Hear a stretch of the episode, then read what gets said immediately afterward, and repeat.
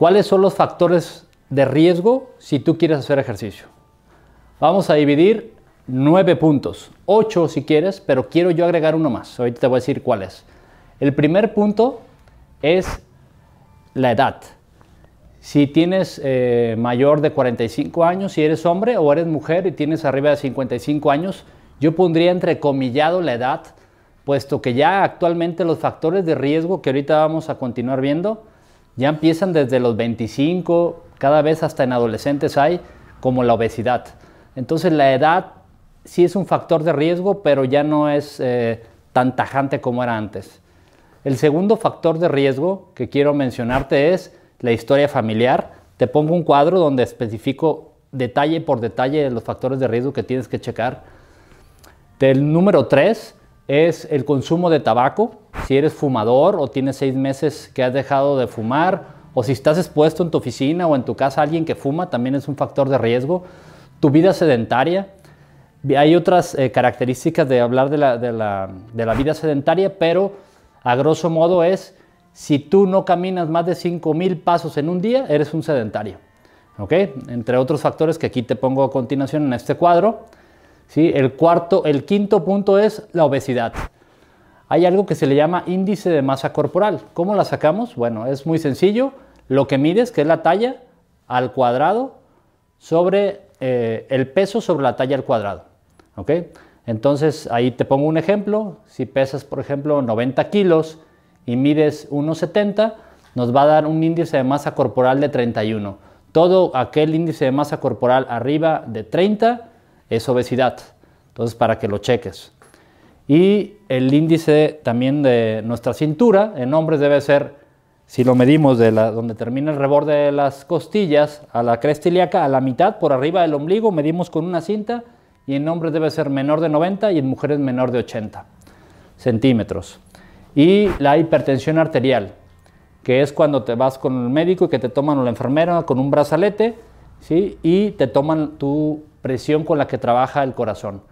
Normalmente eh, se considera que es una presión alta cuando está arriba de 140 sobre 90 milímetros de mercurio, pero quiere decirte que los valores cada vez están bajando, inclusive considerando ya de 120 a 90 milímetros de mercurio como dato ya de una hipertensión arterial grado 1. Entonces, cada vez todo, está, todo se está disminuyendo, cada vez los factores de riesgo es más fácil llegar a ellos. Lo otro es eh, la prediabetes. Que es cómo consideramos prediabetes o resistencia a la insulina. Cuando tenemos una glucosa ¿sí? en ayuno o glucosa alterada en ayuno, que vas, que tienes 8 horas de ayuno, vas y te tomas una glucosa central, que es con la avena, y te sale arriba o igual de 100 miligramos por decilitro es ya prediabetes o glucosa alterada en ayuno.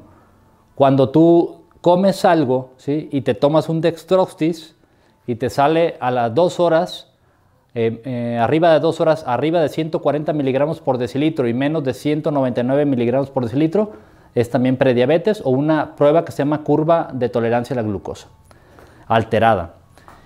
Y eh, por último, y este no entra dentro de este cuadro que nos menciona la Sociedad Americana de, Medicina Deportiva, es el estrés, la mala gestión de las emociones. Si eres una persona sumamente estresada en el trabajo, manejas mucho estrés laboral, tienes muchos problemas familiares, problemas económicos, el estrés libera altas cantidades de cortisol. El cortisol es una hormona buena, no hay que satanizarla.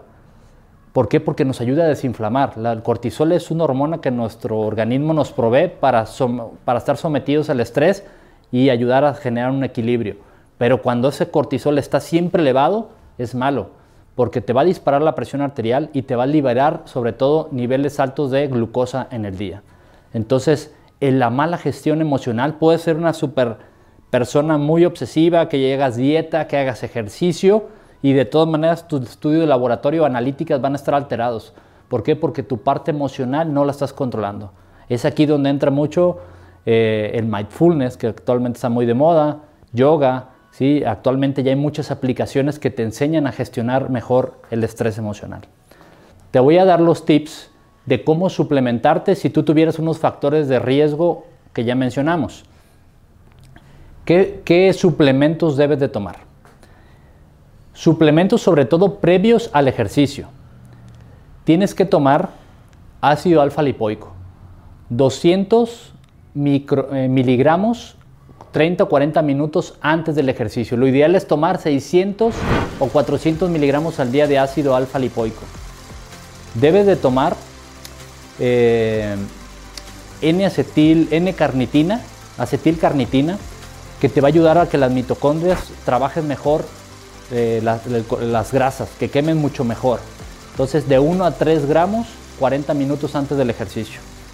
Y aparte de tomar lo del ácido alfa lipoico, la acetil eh, carnitina, también el cromo, que es importantísimo por la mejor calidad de producción de insulina. Son 400 a 600 microgramos al día, puedes empezar con 200 microgramos 40 minutos antes.